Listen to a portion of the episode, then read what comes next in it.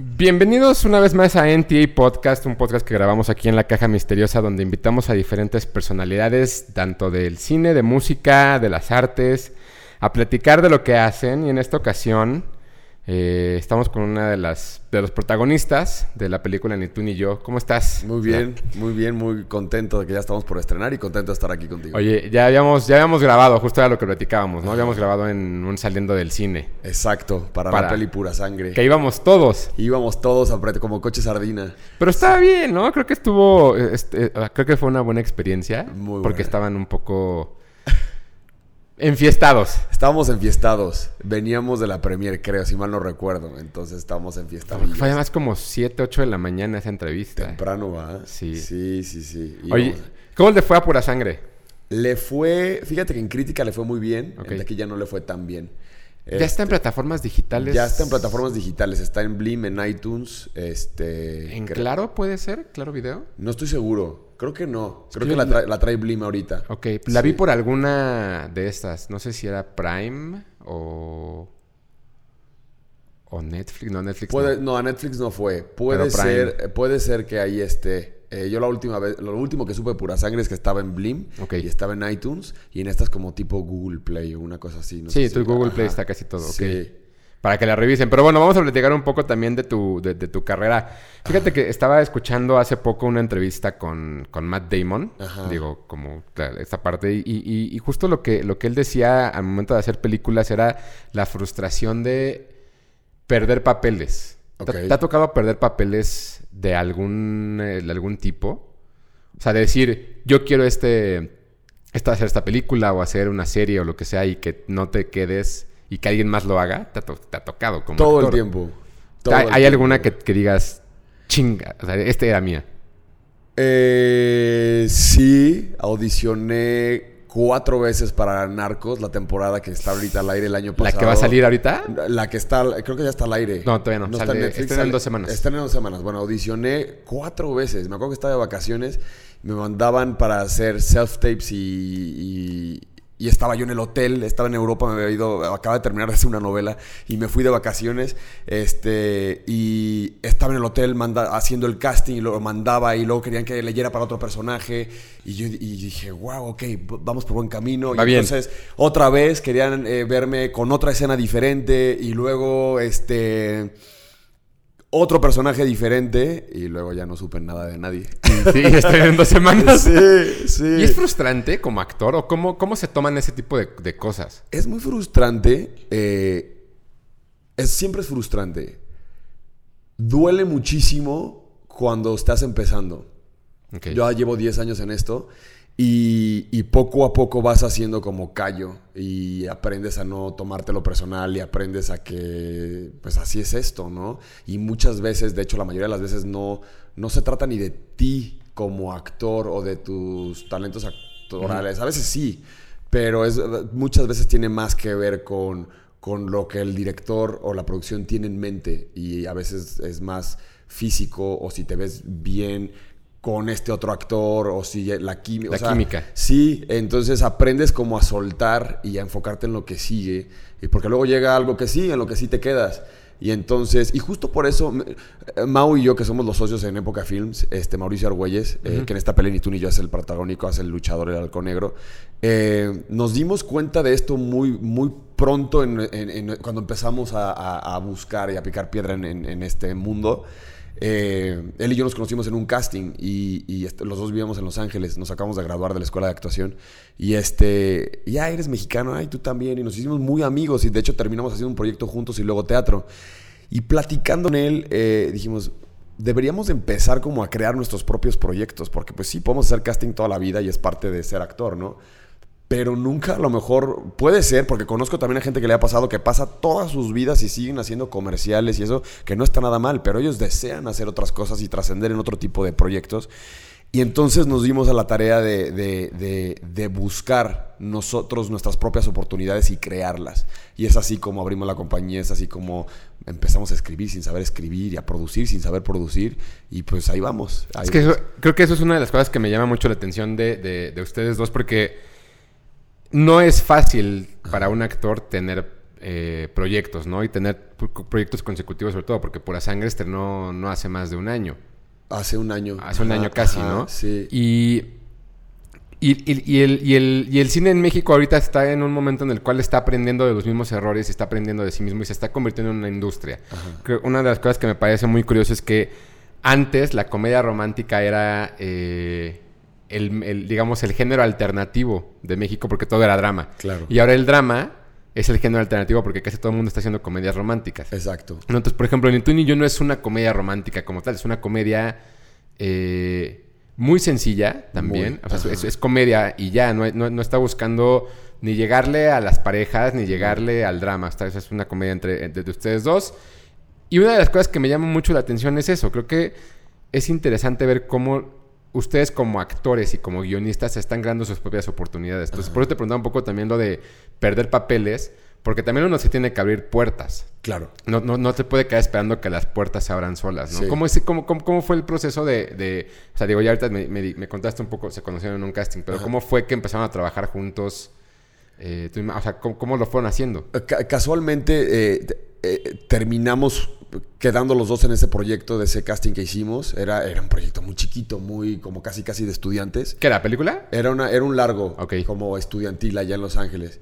Y, y, lo hicimos, entonces conviviendo el día a día nos hicimos muy amigos y, hicimos mucho clic en la visión que teníamos de las cosas, como de, de emprender, de, de no quedarnos a esperar a que agarrar el teléfono y que nos digan, ay, sí te quedaste en tal personaje, que es cosa que seguimos haciendo, como te acabo de contar mi experiencia de Narcos, y hay proyectos súper padres de otras personas y otras productoras y otros grandes talentos en los cuales me gustaría participar. Pero dijimos, ese no va a ser, ese no va a ser nuestro plan A, ese va a ser siempre algo que vamos a no dejar de hacer, pero nuestro plan A se tiene que convertir en crear proyectos nosotros. Tú quieres ser un luchador algún día, yo quiero ser un mariachi, tú quieres interpretar a un asaltante que roba un hipódromo, eh, ah, yo también. Entonces creemos esas oportunidades y reunámonos con gente que tiene la misma visión y con la que queramos trabajar para empezar a, lograr esto. Y al principio lo veíamos como que era algo muy lejano, como que, ching, claro que lo estamos diciendo que queremos hacer. Está, padre. Sí, y estamos haciendo cosas como activamente, eh, siendo proactivos en lograrlas, pero siempre te queda el híjole y pasará y no sé qué, y pasa un día y dos y tres y sigues trabajando sobre, pues, sobre esa meta y pues ya es nuestra tercer peli y tenemos dos para el año que entra y empezamos serie nuestra en, febrero, entonces ahí va, ahí va, ajá. Oye, y estas, eh, eh, y este tipo de, oportunidades, ¿qué tan difícil es en, el, en, México crearlas? Digo, uno sueña, ¿no? De pronto, en, ustedes empezaron en Los Ángeles. Sí que solamente como por el nombre dices, pues güey, ese es el sueño de muchos, eh, hacer cosas allá. Exacto. Pero tú empezaste allá. Sí, y de hecho mucha gente acá se quiere ir para allá. Yo el consejo que les doy es, aquí hay mucha chamba, hay muchas cosas padrísimas pasando. Nosotros nos regresamos de Los Ángeles justo por eso. Se nos da la oportunidad de, producir eh, eh, una serie de televisión que se llamó El 10, que era como el detrás de cámaras del fútbol, con Poncho Herrera, Edir Ibarra, Martí Gareda, Joaquín Cosío. Y y le preguntan a Mao, este, porque era una producción americana para el, para el mercado hispanohablante. Entonces le dicen, ¿y quién la va a producir en México? ¿Conocen algún productor que la pueda producir? ¿Quién hace servicios de producción? Exactamente. Y Mao dice, yo. Y le preguntan, ¿pero cómo? Era, era, era ESPN y era Disney en ese entonces los que tenían eh, la, serie. Y decía, ¿cómo que tú? ¿Has, ¿Has, hecho algo antes de este nivel? Y dice, no, pero yo lo hago y no te voy a quedar mal. Y fue tanta como su seguridad con la que lo dijo que se lo aprueban y nos agarramos nuestras maletas todos y nos venimos para México. Eh, hicimos la serie y ya no nos regresamos a Los Ángeles y aquí hemos seguido trabajando. Eh, ¿Y te preguntó? Sí, me invitó. Ah, bueno. Sí. O sea, digo, porque es, como el, como el sí, yo lo voy a hacer y él también, y tú no tienes ni idea y tienes que fingir, o cómo fue. No, pero ya teníamos rato cocinando la serie y ah, nada más estábamos esperando a que nos la aprobaran. Y en ningún momento creímos que nosotros íbamos a estar a cargo de la producción. Entonces, en ese momento se forma Época Films y, y somos cuatro socios. Este y nada, felices, agarramos nuestras cosas y los cuatro estamos viendo Los Ángeles, de hecho, y nos regresamos a México. ¿Y los cuatro mexicanos? Los cuatro mexicanos. Dos de Guadalajara, dos de la Ciudad de México. Casualmente los cuatro nos conocimos allá. Que está padre. Está padrísimo. Ok. Sí. Es que justo estaba escuchando esa plática con, con, Matt Damon porque me parece que la historia de Matt Damon y Ben Affleck es muy similar a la de ustedes. Ajá. O sea, me parece que todo, la manera en la cual se han ido abriendo camino en los mercados, Sí. es muy similar. De pronto a lo mejor ustedes producen, ellos tienen su productora, ustedes hacen como ciertas cosas y se abren también ese tipo de puertas de una manera muy similar y con las respectivas medidas, ¿no? Ajá. También digo, o sea, para que luego la gente no diga, ay, esto es, mate-". No, no, no, o sea, son, son ejemplos para que la gente vea que también existen ese tipo de cosas acá. Exactamente. ¿no? Entonces, producen la serie y cuando deciden decir, vamos a hacer una película. Eh, ya, ya, ya, ya teníamos esta mentalidad de somos una casa productora. Ya no solo es el guionista, el actor, el otro actor y el director eh, buscando qué proyectos van a hacer. Es entre los cuatro vamos a gestionar nuestros propios proyectos. Es qué historias queremos contar y a largo plazo. Entonces, empezar a hacer lluvia de ideas y qui- a quién sí le gustó cuál, cuál, de cuál me encargo yo. Yo empecé a escribir, yo no sabía escribir y de hecho empecé a escribir para la serie. Uno de mis socios es Francesco Papini, que es el guionista, como el head writer de, de la compañía. Y este y yo me le pegué y empecé a aprender de formato y de primer acto, segundo acto, tercer para, para ya yo empezar a, a- a- crear historias. Y entonces, pues sí, este es quitarse el miedo, ¿no? Y- y así fue como entonces nace Una Última y Nos Vamos, que fue nuestra primera película. Estábamos en la sala, todos pobres comiendo sopa maruchan, sin muebles, este, y les dije, oigan, ¿y si contamos la historia de un mariachi que sale de un pueblo y se van a la Ciudad de México porque les van a dar un premio si canta las mañanitas a la Virgen de Guadalupe? Y en ese pitch que se me ocurrió en ese momento, los tenía los tres botados de la risa. Y dijeron, no, pero tu idea está muy... ¿Quién va a querer una historia de mariachis? Y tres años después, este, nos la prueban en Eficine y dos años después sale al cine. Y entonces, y así, tenemos como... Lo que está saliendo ahorita en el cine se, se- gestionó en nuestras mentes hace dos años y, y ahorita tenemos dos guiones que seguramente le- verán la luz del día en el 2019-2020 y, y así tratamos de no parar y, y de que no pase un año sin que no produzcamos y estrenemos mínimo una película. ¿Y todo lo están pensando para que ustedes sean los protagonistas o están, o están haciendo esta visión de le quiero escribir un papel, por ejemplo, en, en- en el caso de ni, ni- ni tú ni yo, a Poncho Herrera, sale por ahí, Exacto. ¿no? O sea, pero eso lo van, lo van trabajando desde el guion o es conforme lo van, a- van haciendo el proyecto. Guiones escritos por Mao, eh, eh, que escribimos él y yo, definitivamente nuestra fórmula, y por eso es que empezamos a hacer, a, meternos todas estas otras friegas, porque son unas friegas Sí. producir y escribir todo eso, principalmente pensando nosotros como actores. Entonces siempre normalmente son historias que es, son dos hombres de nuestra edad protagónicos, y nos rodeamos ya entonces de las bárbaras de Regil, de Martí Gareda, de, de, de- de- Sí, de la gente. Luis de todo. Este, y, y principalmente así. Eh, ahorita hemos como ya empezado a crecer un poquito más, en donde, por ejemplo, a Noé ya lo están jalando como director para hacer otros proyectos por separado, a mí como actor, a Mau también, a Francesco como guionista, y entonces ya traemos los proyectos de época en los que sí sabemos que queremos que Noé dirija y que Mau y yo actuemos, y entonces ya esos son como los proyectos de época, y también traigo yo ya mis proyectos por separado, Mau los suyos, entonces empezamos a crecer, y ya no necesariamente en esos proyectos... eh, eh, existe esa misma fórmula, ¿no? Claro. Ajá. Pero si alguien te pregunta, si alguien, tú estás en un proyecto y alguien te pregunta, oye, ¿no, no, no crees que eh, para este papel estaría bien alguien? Y piensas luego, luego... Sí. Normalmente lo pienso yo solito. Por ejemplo, hay personas con las que me encanta trabajar y me gustaría trabajar de nuevo. Una de ellas fue Mariana Treviño para En una última y nos vamos. Yo era fan de Mariana Treviño, era fan de su comedia, era y yo siempre pensé en ella escribiendo el personaje de Hilda, que fue el que hizo en una última y nos vamos. Entonces, para mí, yo no la conocía, yo la había visto en teatro. Y para mí, de repente, estar en un set de cine, en mi primer película, con un personaje que yo escribí pensando en ella y que ella de repente ya es tu compañera de trabajo, es así como que, wow. Sí, primero que te diga, te, te diga sí. Y primero luego- que diga que sí, además. Claro. Entonces, vimos que sí se podía. Entonces ya los límites, pues no, eh, para nosotros ya, es que sí se puede. Y le voy a marcar a Marty Gareda a ver si en una de esas levanta el teléfono y lo quiere hacer. Y entonces ya empezamos a, con esta cosa de, también los actores empezaron como a confiar más en nosotros y, y- y ya se vuelve una cosa padre de nosotros Bueno. querer trabajar con ellos y ellos con nosotros. Es que estás haciendo una cosa al año, ¿quién no va a querer trabajar contigo? contigo ¿no? Es, un- es lo, que, lo que te decía un poco de la industria. Está empezando a crecer la industria y se está empezando a equivocar y empieza a, hacer- a- a tener sus aciertos. Y es parte de lo que la gente de pronto como público no logra comprender, ¿no? Que, Sí. que- que va a haber de 150 películas mexicanas, probablemente haya 30 muy buenas. Claro. Probablemente haya 20 regulares y todas las demás malas. Y es un acto de, honestidad con, uno mismo, porque tampoco deja de ser un negocio, ¿eh? Y, ya somos una casa productora. Ya no solo soy César Rodríguez, el actor que quiere hacer una peli al año como actor. Claro. Es también, hay que pagar nóminas, hay que pagar renta, y hay que pagar a toda hay que comer. Hay que comer. Entonces es un acto de honestidad. Es que peli como Pura Sangre, que es de la peli, yo creo que de la que más orgulloso estoy en cuestión es el personaje que más me ha gustado interpretar. Es la peli que para mí es una peli de, de las mejores mexicanas en los últimos 10 años, para mi gusto. Y suena medio raro que yo lo diga y es nuestra.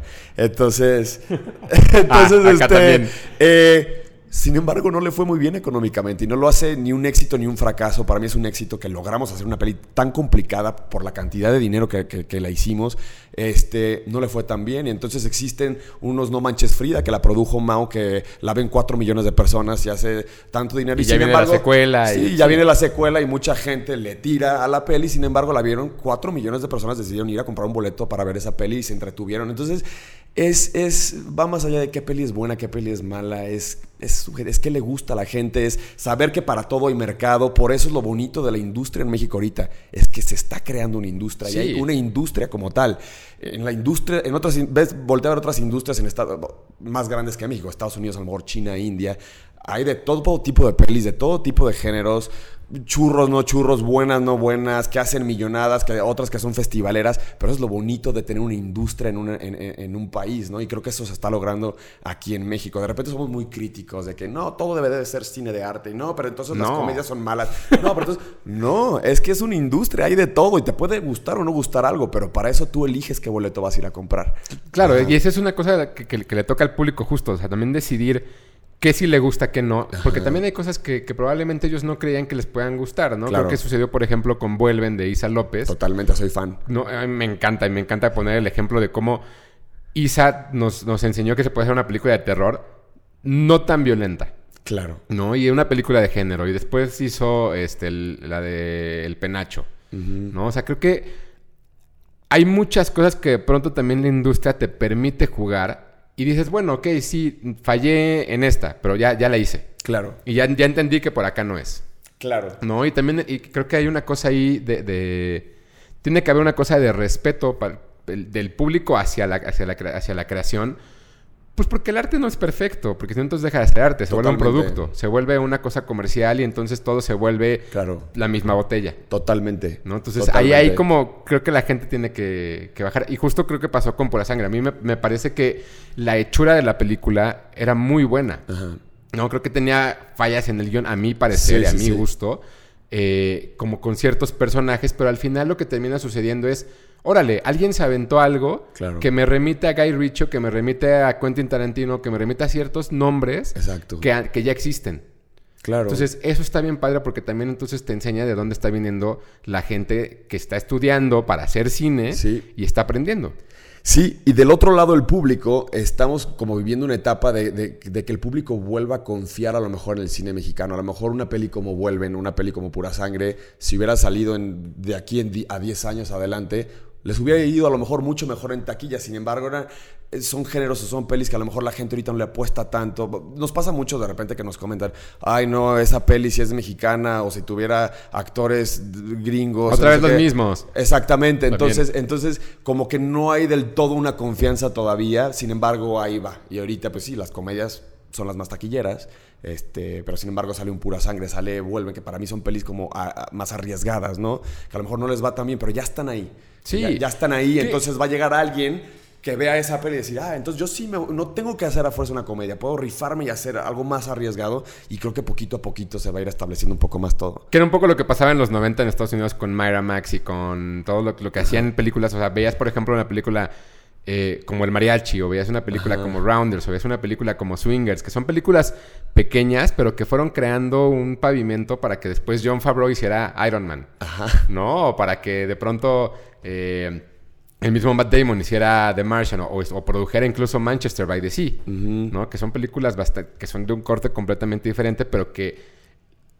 Vaya, la industria está justo en ese momento. A lo mejor estamos 20 años atrás, pero estamos se está trabajando también en eso. Claro. ¿no? También en los espacios y en, todo, en toda esta parte. Oye, y, ya regresando un poco a, a y yo, ¿cómo fue que, se les ocurrió? Digo, la lucha libre en México es es grande. Ni tú ni yo eh, surge porque yo, yo tenía ganas de hacer una comedia. Es lo que más me gusta escribir. De hecho, es lo que trato solamente de mantenerme en ese género, comedia. De repente me invitan a escribir otras cosas y sí, sí me rifo y ya medio tengo más confianza en la cuestión escritura. Este, pero siempre lo mío, lo que me gusta es contar historias que diviertan a la gente, principalmente que me diviertan a mí. Entonces, este Tenía ganas de contar una historia sobre una familia disfuncional, diversa, moderna, pero muy mexicana, que pudiera decir, "Ay, es que esa es mi abuela los domingos, ese es mi papá, totalmente. Y eso nos ha estado pasando con la gente que la ha visto. Y a la vez Mao, porque pues siempre escribimos juntos y peloteamos ideas y todo eso juntos, este, él es como un, le gustan las cosas más como heroicas y no sé qué, y él es fan de la lucha. Desde chiquito fue fan de la lucha y me dijo, tengo ganas de contar una historia sobre un luchador.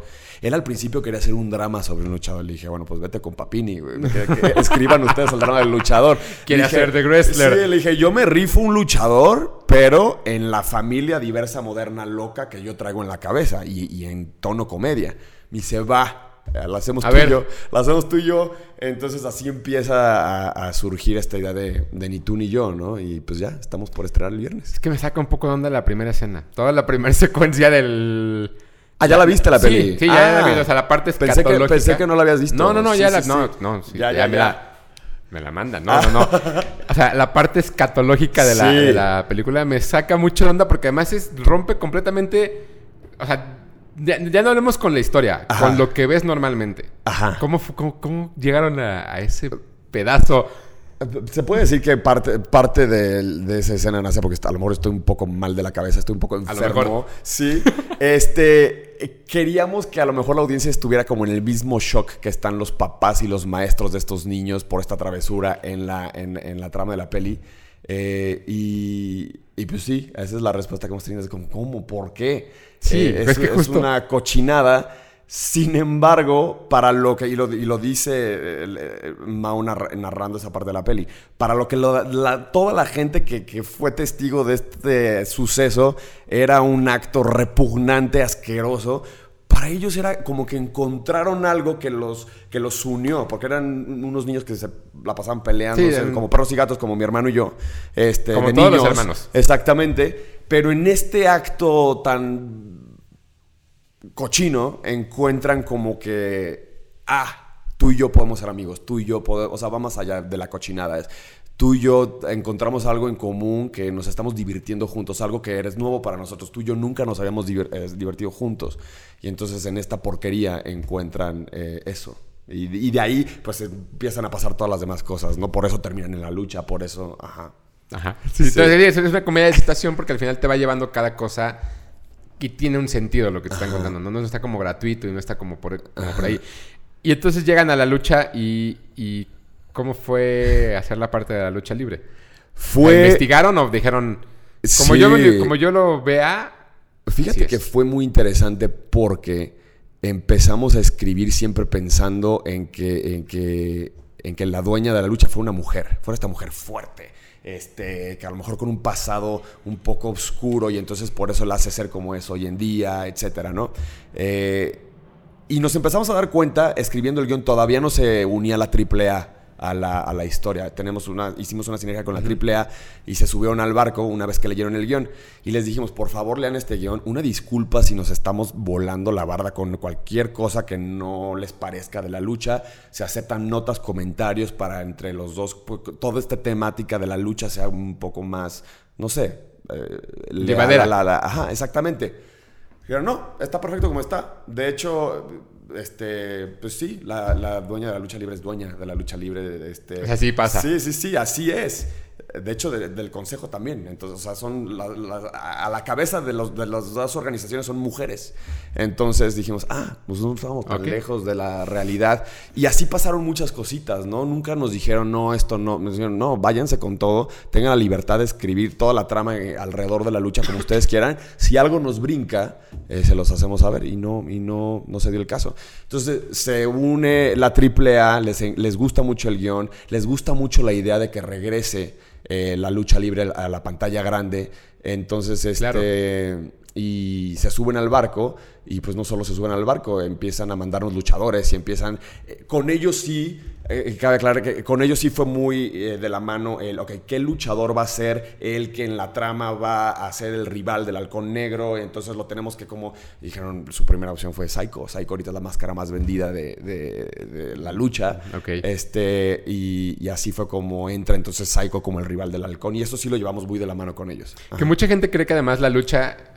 eh, la lucha libre en general es falsa. Ajá. Pero no es falsa. Tiene trama, tiene guiones, tiene Exacto. historias, pero pues, los putazos son reales. también, Totalmente. ¿no? ¿Se metió Mau sus, sus trancazos o Terminó con una mano rota, con una rodilla que tu- tuvo que ir a cirugía. Este, ¿Y pararon la producción? No, no le dijo a nadie hasta que terminó el rodaje. Se echó como tres semanas más con la mano rota y no le dijo a nadie. Se dieron cuenta las de historia y maquillaje porque evidentemente le dieron, le dieron una bola aquí en la mano. Dijeron, ¿qué onda? Dijo, ay, no, la traigo medio hinchada, como que me torcí, no sé qué. Después a mí me dijo... Pero él "Creo- sabía. Él sabía. Ya que estaba Él sabía que algo estaba mal. Ok. Y No, dijo, bueno, sí, sí, eh, sí. si traes una bola Sí. que, no, que de un día para otro Y te crece, algo no está y bien. dolía. Y, me- y se acercó a mí y me dijo, creo, me dijo, no le digas a nadie, porque además no podemos hacer nada ahorita, no podemos parar la producción. Creo que algo traigo roto. Y pues sí, traía más de lo que él creía. Este, lo operaron y todo después de terminar el rodaje, pero se rifó. Se rifó, entrenó, entrenó un ratote. Eh, seis meses fue para eh, eh, tomar el físico que tenía y todo eso. Este, y además eh, con el maestro Apache, que fue su maestro, y de hecho Anda, fue, pues. él fue su último alumno, porque el maestro Apache falleció este, un par de meses después de terminar el rodaje.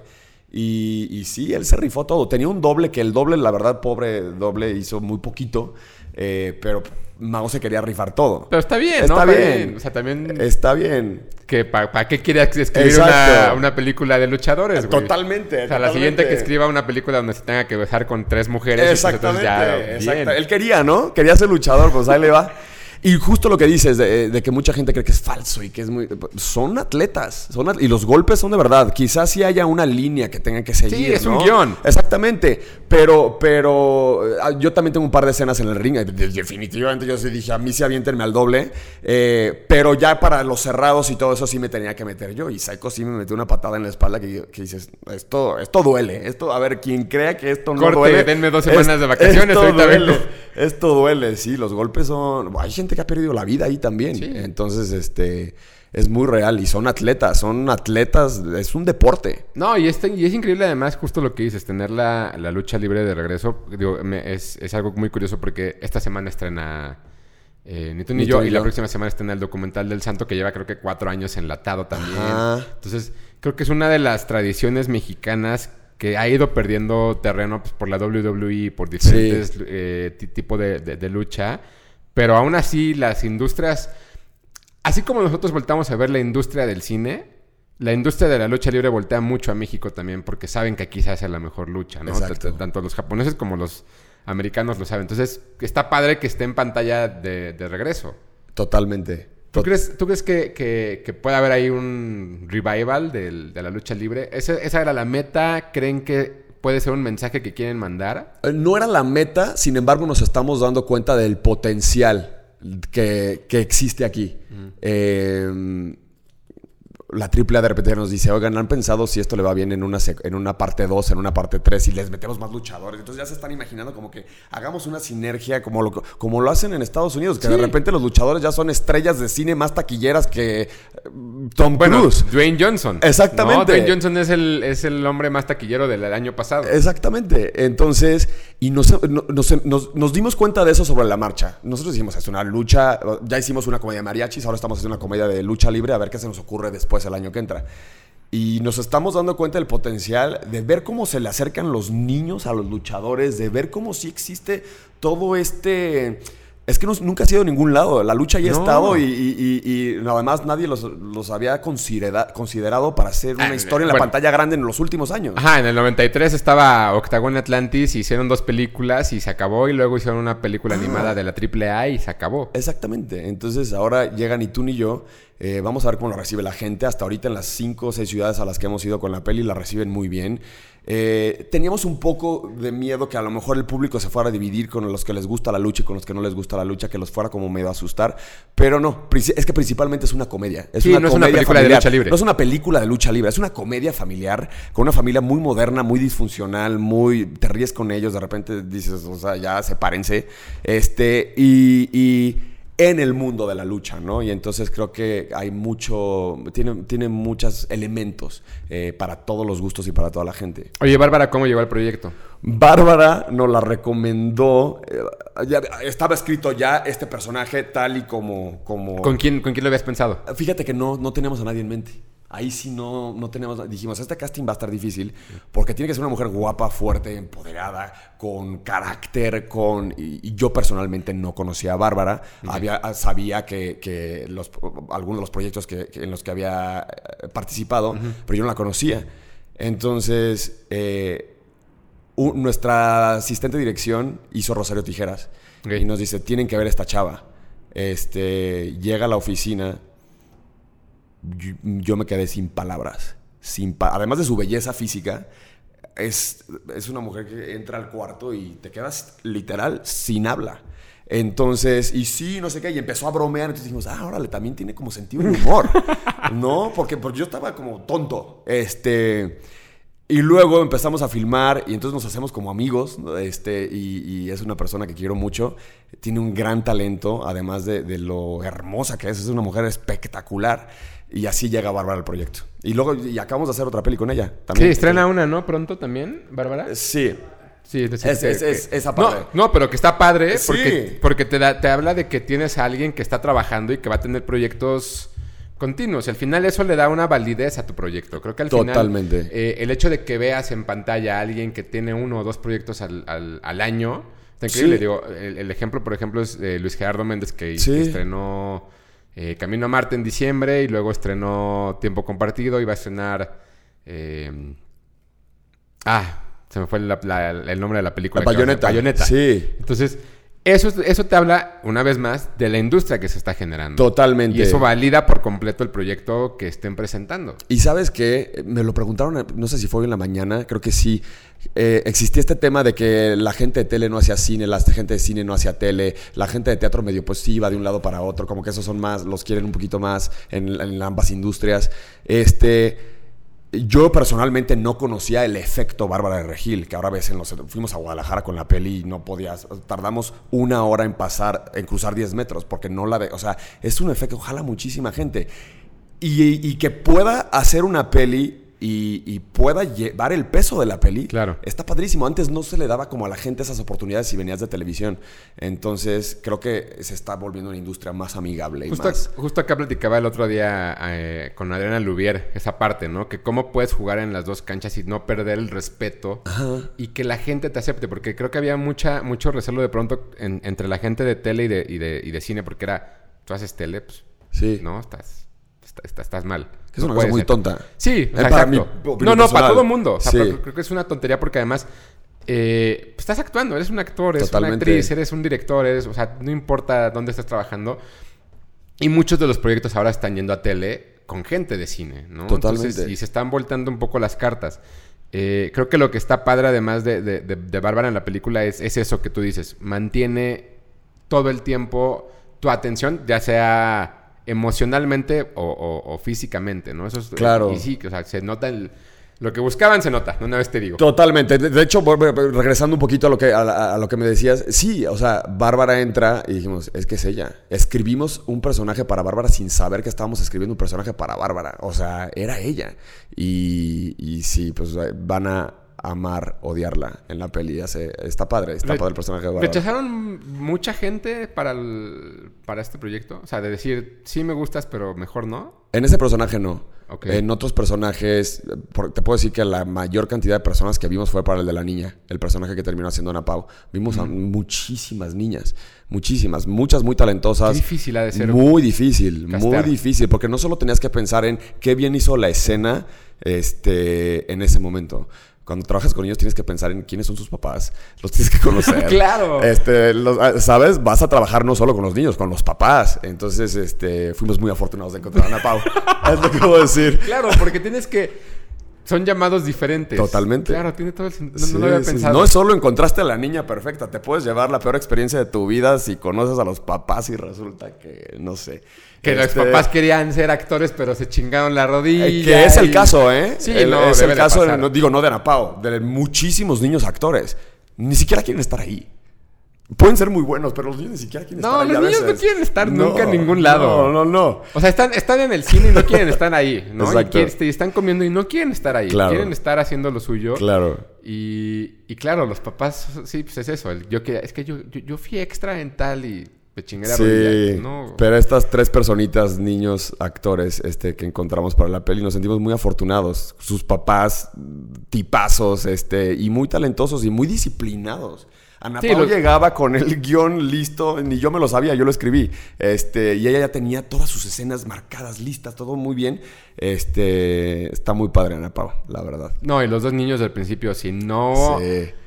Creo que ahí sí hubiera pasado. Si los niños no son, no te convencen, se te cae toda la película. Sí, eso- ellos abren la Porque peli. son, exacto. Sí. Oye, ¿y cuáles qué son, qué proyectos traen entonces eh, en puerta? Después de estrenar Ni tú ni yo, este, Que, le va, que, que esperemos le vaya muy bien. esperemos le vaya muy Y bien. entonces de ahí saques lana para hacer los proyectos. De ahí saquemos lana para irme de vacaciones primero. No, ¿cómo vacaciones? Las vacaciones pueden esperar. No te creas, las vacaciones pueden estás- esperar. Estás creando una industria, no te puedes ir de Este, vacaciones. no puedo tomar unas vacaciones. No Tienes toda la razón. No, no puedes. Este, no, se viene la serie. en- en- me acabo de, de- de unir a un equipo de, de guionistas para una serie que no es nuestra. Es, me invitó el director Noé Santillán.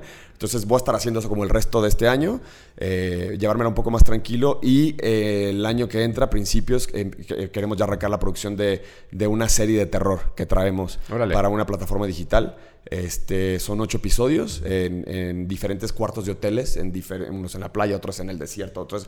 Y es que pasa detrás de puerta cerrada en, en di- en estos diferentes ¿Algo? cuartos de hotel. Son unitarios, entonces episodio uno comienza y se acaba con ese elenco, luego sigue el dos, luego... Ajá. Algo como lo que hizo eh, HBO, me parece, con Room... Algo así, ajá. ¿Qué era, qué era Room, Room No me acuerdo 14? exactamente el nombre.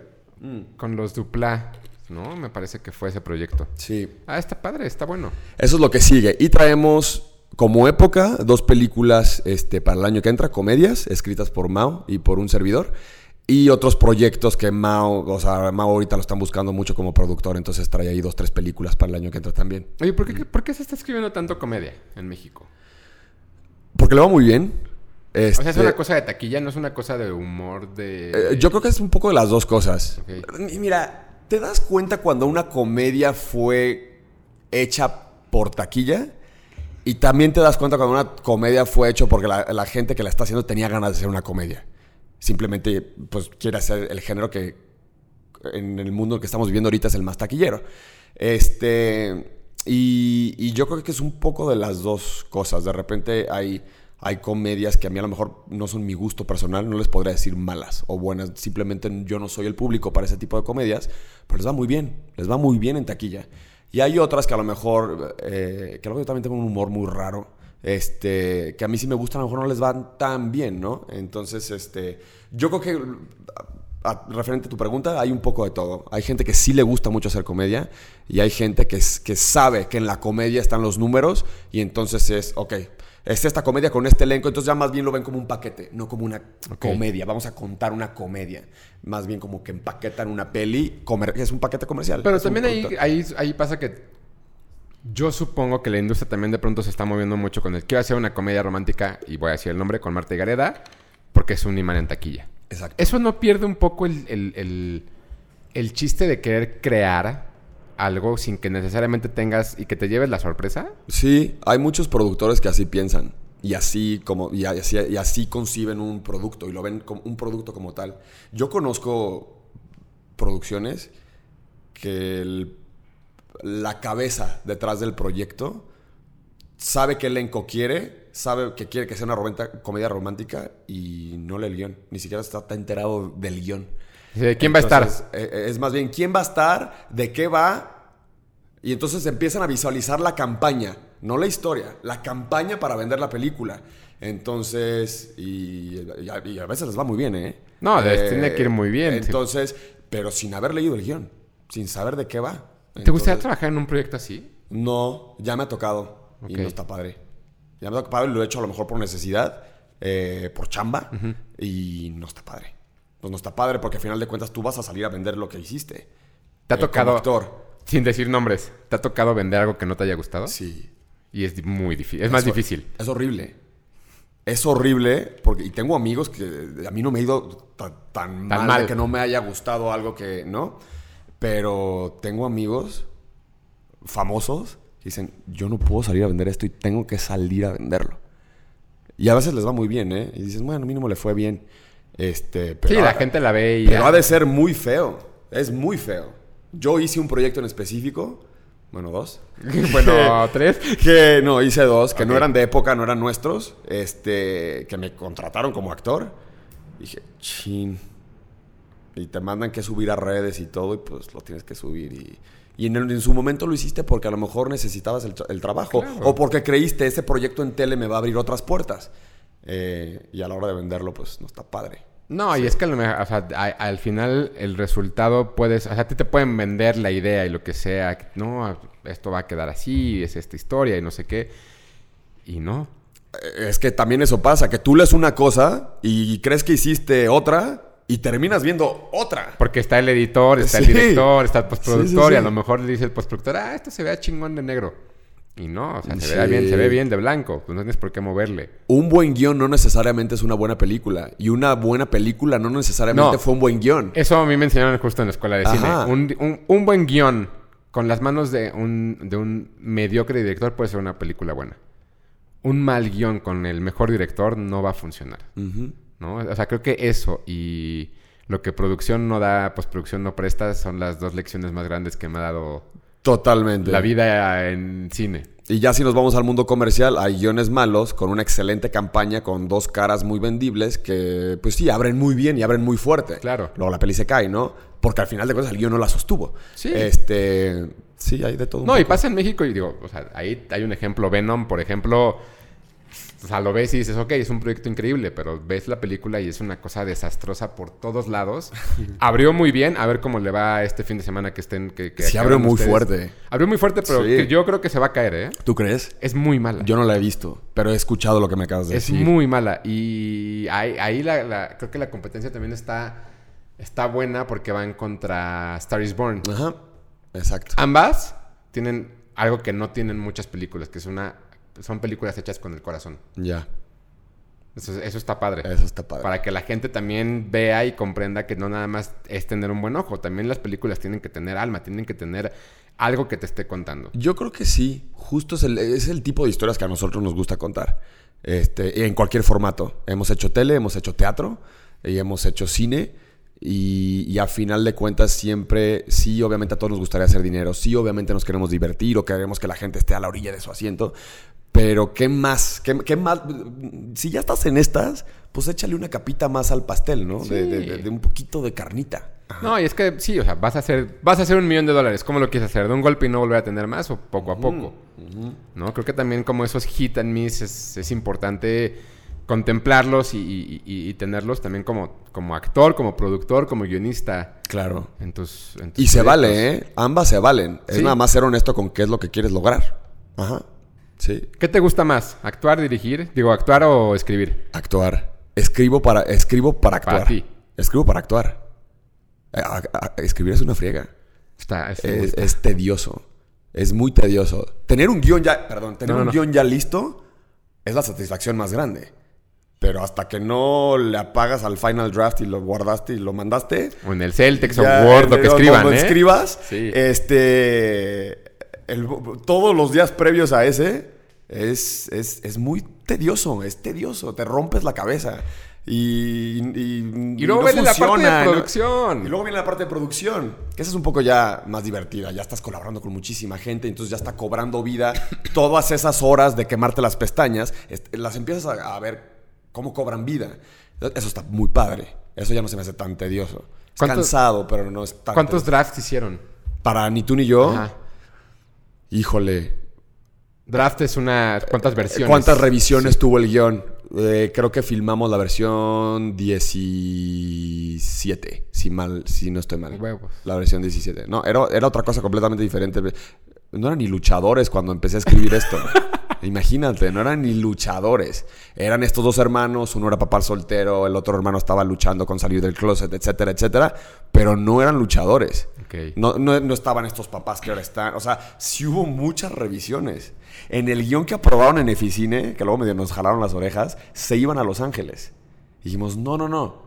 Que se queden en México. Hagamos la lucha en México. Te digo. se Sí, porque además allá hubieran hecho lucha underground y aquí hubieran la triple, la triple A. Exactamente. Y quién sabe si Robert Rodríguez hubiera querido entrarle al Sí, proyecto. Sí, sí, sí. Tenían que empezar de cero en esa versión del guion. Tenían que empezar de cero en otro país sin hablar el idioma. Y también mucha de la comedia venía ahí.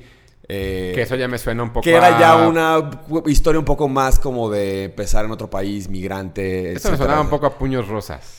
Puede Además. ser, puede ser. Sí, tienes razón. No lo había pensado. este... Así de bote pronto. sí, sí, sí, tienes razón. Y no, dijimos, no, todos en México y es una familia muy mexicana y se van a estar peleando por el taco dorado en la mesa y ya los papás quieren que, se, quieren que estén en casa, pero los- el otro los quiere correr. O sea, y, y sí, así, así terminamos haciendo Newton y yo. Fueron 17 revisiones. ¿Estás contento con el producto final? Estoy contento, siempre te quedan cositas, creo que te- no te sería honesto, y no porque no me guste, sino como que a lo mejor, principalmente como actor, dices, chin, pude haber esto de esta manera, a lo mejor hubiera estado mejor, y siempre te quedas con la duda, y me pasa con todos los proyectos que hago. Eh, pero estoy muy contento, la gente, estoy muy contento cómo la ha recibido la gente.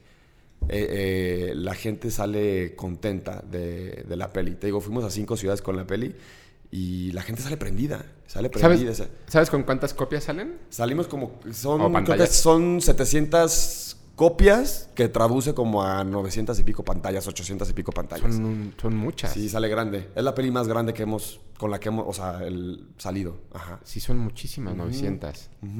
Oye, pues muy bien, qué bueno que, que, te diste la vuelta por acá. Gracias por eh, recibirme. Ahí cuando, cuando terminen la serie de terror, esa suena, suena interesante. Está ¿eh? muy padre. Ahorita das la vuelta. Obviamente, yo feliz. Está padrísima la serie. Y platicamos. Este, muchas, muchas gracias por, por darte la vuelta y muchísimo gracias. éxito con Muchísimas este gracias. Gracias. Ni tú ni yo. 12 de octubre.